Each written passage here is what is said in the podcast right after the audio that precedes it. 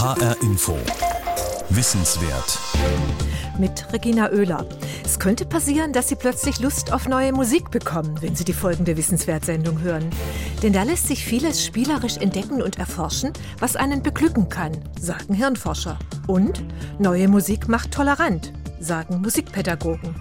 Gut also, wenn die neue Musik aus ihrem Schattendasein hervorgeholt wird, dass sie in Konzertsälen und auch in Schulen oft noch fristen muss. Und dazu gibt es inzwischen viele fantasievolle Projekte. Zum Beispiel ganz aktuell die Spielzeitschule des HR mit dem Komponisten Peter Oetwösch. Ursula Böhmer stellt sie vor und sie befragt Hirnforscher und Pädagogen, warum gilt neue Musik als unverständlich.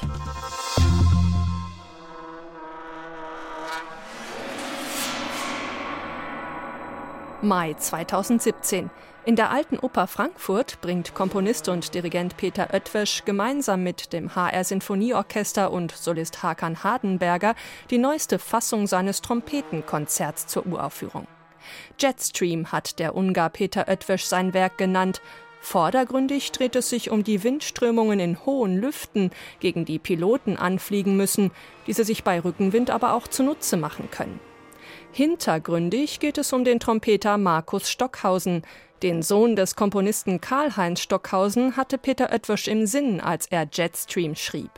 Mit dem Vater hatte er einst intensiv zusammengearbeitet und dabei den Sohn aufwachsen sehen. Ich habe ihn so kennengelernt, dass jemand, der eigentlich sehr ruhig wirkt, aber mit ständiger innerer Spannung lebt und er braucht immer irgendwo einen Widerstand, sich äußern zu können. Und dieses Stück besteht eigentlich aus diesem Dialog zwischen jemand, der ein Trompete spielt, Luft erzeugt und diese Luft kommt heraus aus dem Instrument und bläst in die Welt hinein, habe ich gesagt, ja, also gegen diese Luftströmung muss ich einen Gegenwind stellen und dieser Gegenwind ist dann das riesigste, was wir auf der Erde haben und das ist der Jetstream.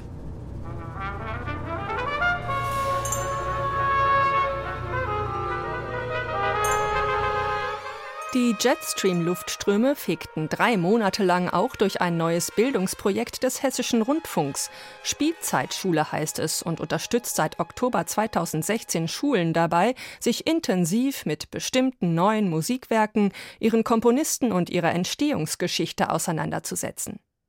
Musikerinnen und Musiker des HR Sinfonieorchesters arbeiten dabei in Workshops mit den Kindern zusammen.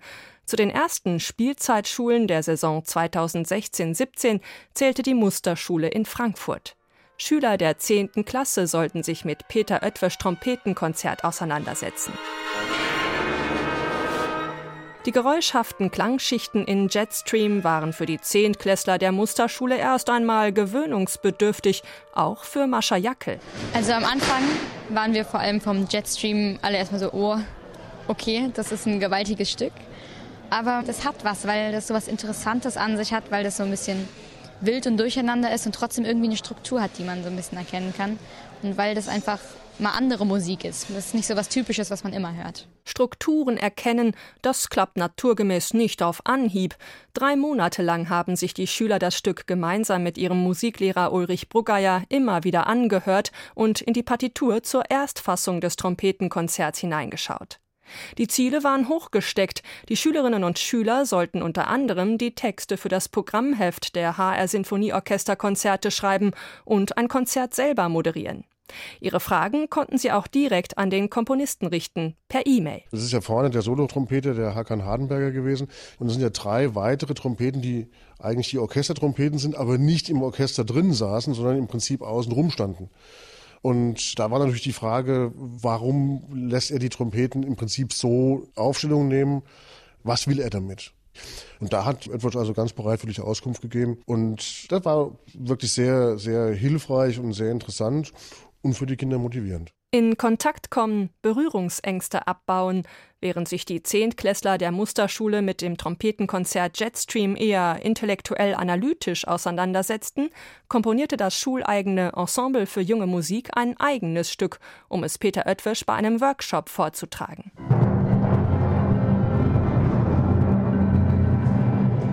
Zusätzlich hatten die Schüler des Ensembles ein Jugendwerk von Peter Oetwisch vorbereitet und Werke seiner Landsleute Bela Bartok und Gerd Ligeti.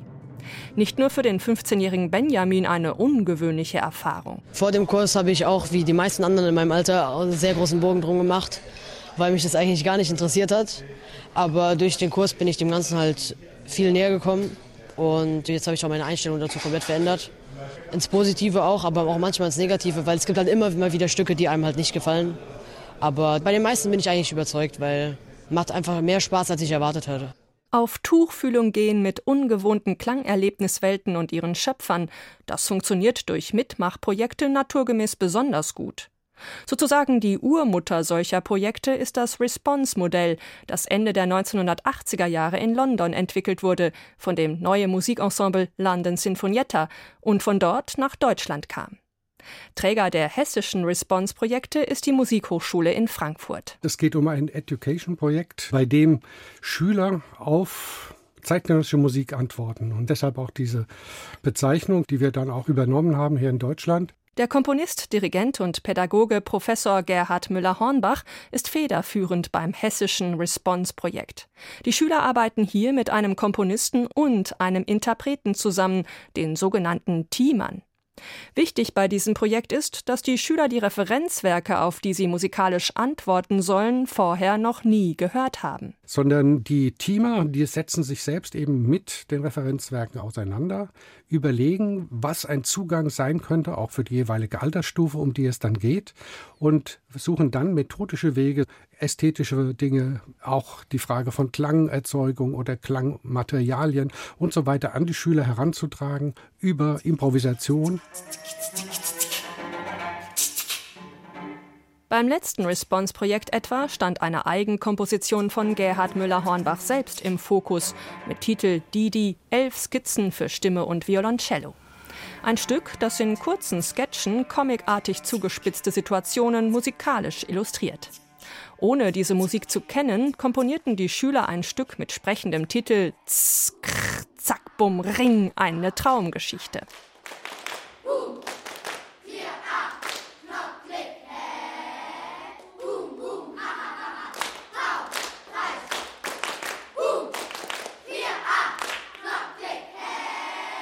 Mit vielen Geräuschen, Stimme, Comic-Ausdrücken und vollem Körpereinsatz brachten die Jugendlichen ihr Stück in der Alten Oper Frankfurt schließlich zur Uraufführung.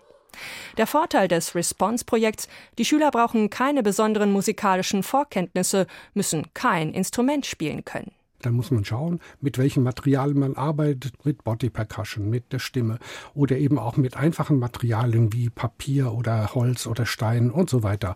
Da gibt es auch in der zeitgenössischen Musik ein ganz großes Spektrum von Möglichkeiten, wo man sich dann orientieren kann und wo man Anregungen sich holen kann die Schüler dort abholen, wo sie stehen, ihre eigenen ästhetischen Erfahrungswelten und kulturellen Interessen mit einbeziehen. Das A und O, wenn man mit Kindern und Jugendlichen neue Musik erarbeiten will. Doch wie erkläre ich es dem Kinde jenseits von solchen zeitlich begrenzten Education-Projekten, nämlich im alltäglichen Klassenzimmer? Eine Studie, die der Deutsche Musikrat 2008 in Auftrag gegeben hatte, zeigt, dass sich viele Musikpädagogen schwer damit tun, neue Musik zu vermitteln, auch wenn die Mehrheit prinzipiell großes Interesse an dem Thema hat. Der Anteil neuer Musik im Unterricht liegt daher auch zwischen 0 und 20 Prozent.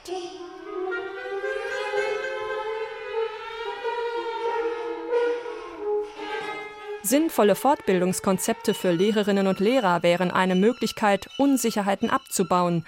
Am Institut für Neue Musik und Musikerziehung in Darmstadt etwa werden bei der Frühjahrstagung jedes Jahr Workshops für Schulmusiker angeboten. Professor Matthias Hanschig aus Saarbrücken leitet sie und arbeitet dann zum Beispiel mit dem Stück Jenny's Last Rock für fünf Kassettenrekorder und Ensemble der Komponistin Annesley Black. Im Falle von Jenny's Last Rock ging es um so einen sportlichen Wettkampf beim Curling. Das ist so eine kanadische Sportart, bei der so ein großer Stein auf einer Eisfläche positioniert werden muss. Und in diesen Curlinghallen gibt es eine unglaublich vielschichtige akustische Kulisse, die Annesley dann zum Material ihrer Musik macht. Das kann man ganz ohne große Umwege und ohne Erklärung mit Schülern machen und ganz praktisch einsteigen und die Leute selbst mit dem Material experimentieren lassen. Zu Ernest Lee Blacks Klangmaterial zählen Interviewaufnahmen und Publikumsreaktionen während des Curling-Spiels, die mit Kassettenrekordern zugespielt werden. Diese Idee griff Matthias Hanschig nun auf, indem er einen Fußballkommentar aus einem früheren deutschen WM-Spiel mitbrachte. Franz Beckenbauer scheiterte an Hellström. Aus dem Fußballkommentar sollten die Schulmusikpädagoginnen und Pädagogen in mehreren Gruppen ein eigenes Stück schaffen. So schnitt eine der Gruppen beispielsweise die Fußballernamen aus dem Kommentar heraus und improvisierte dazu an verschiedenen Instrumenten. Ronny Hellström.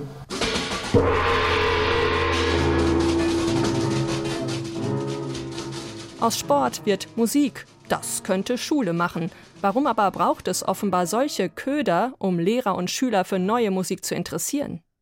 Es hängt wohl mit den Lernmechanismen unseres Gehirns zusammen. Der Mensch ist ein Gewohnheitstier. Egal, was wir sehen oder hören, wir bilden Hypothesen darüber, wie sich eine Situation weiterentwickeln könnte, erklärt Matthias Hanschig. Dieses Aufstellen von Hypothesen durch unseren Wahrnehmungsapparat ist bei vielen Dingen, die wir tun, natürlich unerlässlich. Wenn wir zum Beispiel einen Ball fangen wollen oder uns im Straßenverkehr bewegen, kann das nur funktionieren, wenn wir immer mindestens ein paar Sekunden im Voraus denken und wissen, wann und wo der Ball ungefähr ankommen wird oder eben, dass die Straße frei bleibt, solange wir sie überqueren.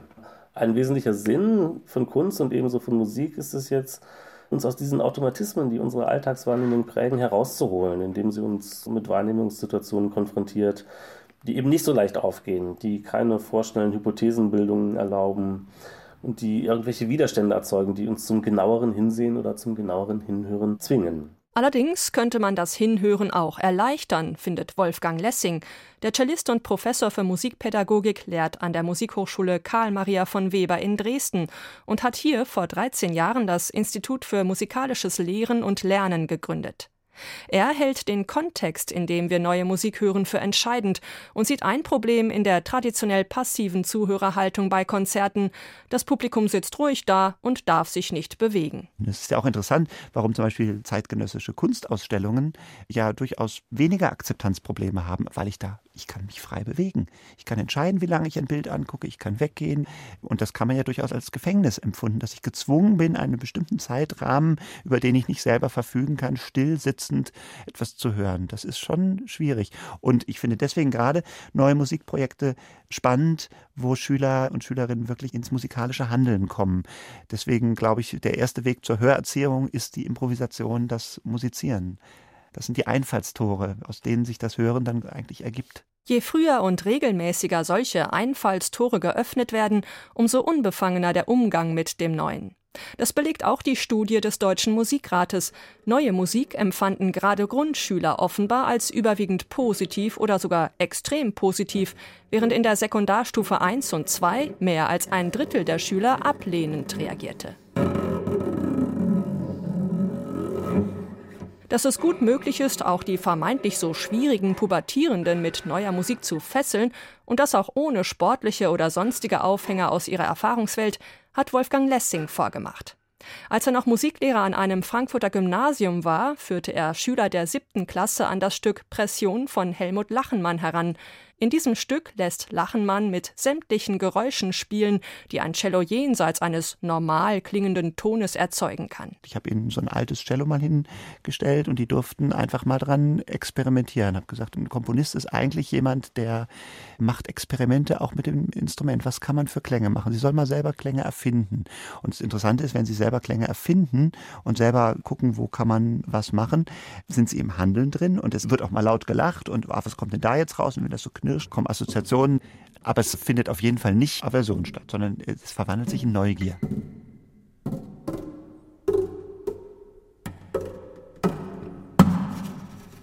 Sensibel werden für das Andersartige, Ungewohnte, Neue. Die aktive Auseinandersetzung mit neuer Musik kann Toleranz fördern. Doch im normalen Konzertbetrieb wird sie tendenziell weiterhin eher wie das ungeliebte Stiefkind behandelt, das dann auch lieber erst kurz vor dem Belohnungspausen-Sekt auf die Bühne geholt wird. Oder aber es wird gleich ganz zur Verwandtschaft geschickt in gesonderte Festivals oder spezielle Konzertformate. Warum aber tut sich das Publikum nach wie vor so schwer mit neuer Musik?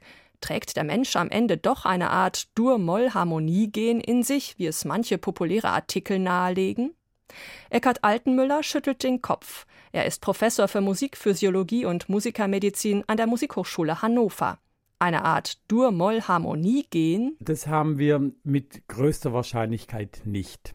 Was die Forschung da sehr erschwert, ist die Tatsache, dass wir bereits im Mutterleib eben zunehmend Dur-Moll hören, nämlich dummerweise die Stimme der Mutter und auch die Geräusche unseres Körpers, die sind im Grunde genommen physikalisch in Obertonreihen aufgebaut. Das heißt, eine sonore Stimme, die hat halt den Grundton, die hat die Oktave, die Quint, die Quart, die Terz und so weiter. Also wir kriegen schon sehr früh während der Bildung unseres Hörsystems eigentlich eine Art von Proportionsästhetik mit klassischen Intervallen mit. Das liegt einfach an der Physik von Schwingungen. Und insofern gibt es da eine gewisse Prädilektion für diese harmonischen Obertonreihen. Im Mutterleib entwickeln wir also zunächst eine gewisse Vorliebe für bestimmte Harmonien. Die wird aber dann, sobald wir außerhalb des Mutterleibs sind, natürlich relativiert durch die vielen anderen Klangquellen und Geräusche, die wir dann hören. Und da können wir lernen. Und wir können natürlich lebenslang unser Gehör bilden. Und es ist ja auch so, dass es ja andere Kulturen, andere Musiken gibt, bei denen ist jetzt, sagen wir mal, diese einfache Quint-Quart-Oktav-Relation überhaupt nicht so bedeutsam wie jetzt in unserer Dur-Moll-Harmonik. Wie wirkt neue Musik auf unser Gehirn? Gibt es auch da die sprichwörtlichen Gänsehautmomente? Eckhard Altenmüller und seine Kollegen haben in den vergangenen Jahren zahlreiche Versuche mit Profimusikern, Nichtmusikern und Amateurmusikern unternommen. Beim Musikhören wurden Gehirnaktivitäten, Herzschlagfrequenz, Blutdruck, Schweiß und Muskelaktivität gemessen. Die Probanden bekamen Musik aller Genres vorgespielt, auch neue Musik. Wir haben also zeigen können, dass selbst sehr starke Emotionen bei neuer Musik ausgelöst werden können, vorausgesetzt, ich kann eine gewisse Ordnung in diesem Musikstück erkennen und eben dann auch wahrnehmen. Das muss man aber üben. Und das liegt wiederum an einer uralten, ich will sagen, eigentlich ähm, genetisch bei uns einprogrammierten Verhaltenstendenz. Wir Menschen sind interessiert an Neuem. Wir suchen aktiv Unsicherheit auf. Und der Prozess der Umwandlung von Unsicherheit in Sicherheit im Hören beispielsweise, also aus dem Chaos eines Musikstückes plötzlich dann die Bojen der Orientierung zu erkennen, dieser Prozess der Umwandlung von Unsicherheit in Sicherheit, der wird in unserem Gehirn mit Glückshormonen und mit Belohnungshormonen dann tatsächlich belohnt, mit Dopamin und Endorphinen. Neue Musik hören üben, das Gehör bilden, das klingt nach Arbeit, nach Anstrengung, nach dem, was jene Hörer kritisieren, die Musik einfach nur konsumieren wollen. Ist neue Musik also prinzipiell unkonsumierbar? Der Dresdner Cellist und Professor für Musikpädagogik Wolfgang Lessing hört das anders und erklärt es anhand von Helmut Lachenmanns Solostück Pression. Wenn ich jetzt mein eigenes Hören beobachten würde, würde ich sagen, es geht für mich eigentlich eine forschende Haltung. Es ist wie ich bewege mich in so einem unbekannten Terrain und versuche so eine Topografie des Geländes zu erstellen. Und das Faszinierende ist eigentlich, dass ich das gerade nicht kenne. Um die Lust am Unvorhersagbaren dreht sich auch ein neues Forschungsprojekt am Max Planck Institut für empirische Ästhetik in Frankfurt. Dort befragt die Musikwissenschaftlerin Iris Menke im Rahmen ihrer Dissertation derzeit Musikliebhaber und Musikkritiker danach, was genau sie an neuer Musik fasziniert. Dazu dürfen sich die Probanden jeweils drei ihrer Lieblingsmusikstücke mitbringen. Im zweiten Teil ihres Forschungsprojekts wird Iris Menke dann bei 70 Probanden die Gehirnaktivitäten messen, während sie Beispiele aus der traditionell klassischen Musik und neuer Musik hören. Wir versuchen auch so ein bisschen herauszufinden, inwieweit sich Erwartungsstrukturen in neuronalen Prozessen abbilden. Neue Musik ist ja teilweise sehr unvorhersehbar. Es kann Verläufe nehmen, die man so nicht irgendwie erwartet hat.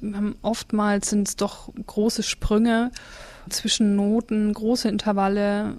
Und wir werden wahrscheinlich versuchen zu gucken, inwieweit neue Musikexperten das anders verarbeiten als klassische Musikexperten beziehungsweise Leute, die nichts mit neuer Musik zu tun haben weil wir gucken wollen, inwieweit praktisch die aktive Beschäftigung als Musiker mit neuer Musik das Gehirn, Gehirnprozesse verändert.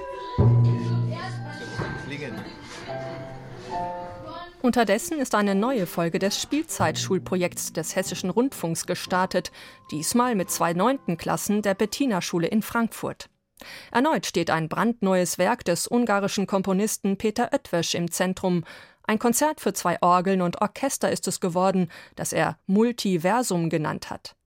Das Stück wurde erst vor wenigen Wochen in der Hamburger Elbphilharmonie uraufgeführt, daher wissen weder die Schüler der Bettina Schule, wie es klingt, noch ihr Musiklehrer Markus Desoy. Wir haben einfach uns erstmal überlegt, was verstehe ich denn eigentlich unter dem Begriff Multiversum? Was ist das denn eigentlich für mich? Und da kamen ganz interessante Dinge.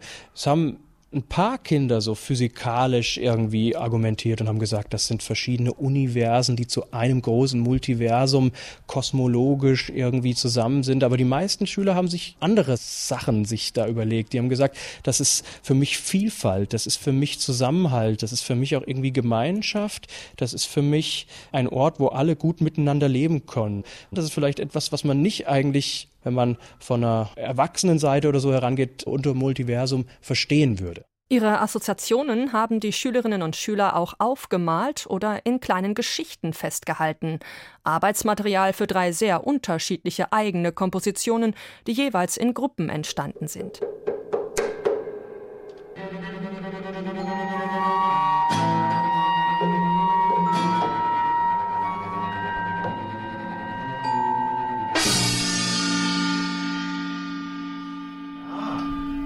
Aussage.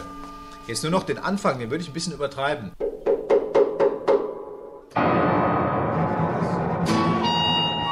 In einem Workshop, der in den Schulalltag integriert war, haben sich die Schüler auch beraten lassen von Gastkünstler Andreas Hepp. Der Schlagzeuger des HR Sinfonieorchesters ist selbst auch als Komponist unterwegs, konnte den Schülern also in doppelter Hinsicht Tipps geben.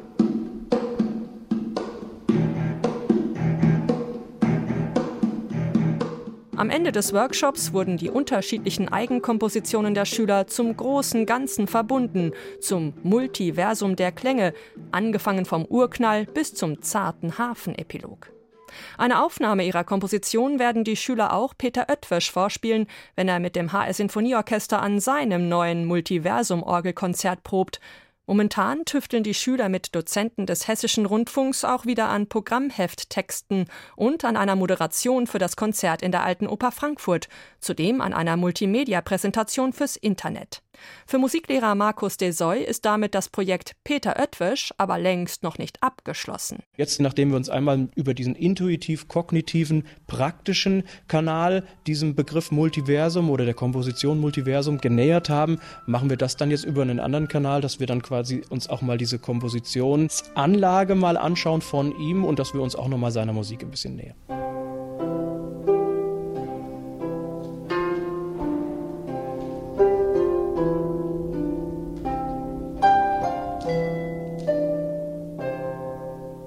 Eine Wissenswertsendung von Ursula Böhmer. Und jetzt haben wir noch ein ganz besonderes Angebot für Sie, falls Sie Lust bekommen haben, sich selber mit der Musik von Peter Oetwisch auseinanderzusetzen. Wir laden Sie ein in seine Konzerte mit dem HR Sinfonieorchester in der Alten Oper Frankfurt am kommenden Donnerstag und am kommenden Freitag. Wir verlosen Karten für beide Termine und wenn Sie ein Kartenpärchen gewinnen wollen, dann gehen Sie bitte auf unsere Webseite hrinforadio.de. Da finden Sie das Formular, mit dem Sie an der Verlosung teilnehmen können. Bewerben können Sie sich bis zum Dienstag um 12 Uhr. Und auf hrinforadio.de finden Sie auch, wie immer, die Podcasts zu den Wissenswertsendungen. Mein Name ist Regina Oehler.